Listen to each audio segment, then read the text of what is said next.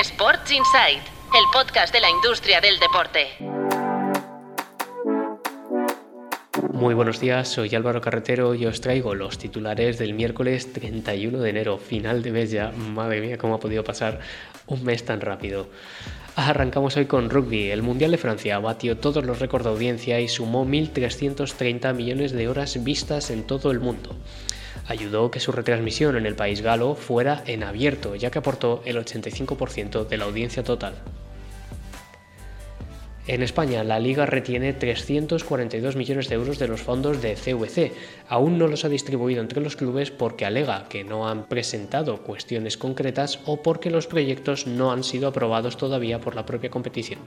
Y hoy en tuplaybook.com podéis leer un reportaje con los patrocinadores del ecosistema de la Kings League y la Queens League. Más de 30 marcas han salido de ambas competiciones en 2024, de las más de 60 que fueron patrocinadoras en 2023.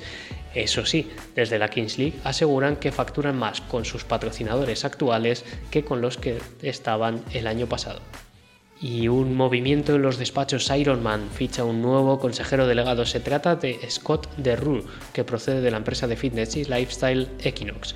DeRue sustituye a Andrew Messick, su fundador, que anunció en verano su jubilación.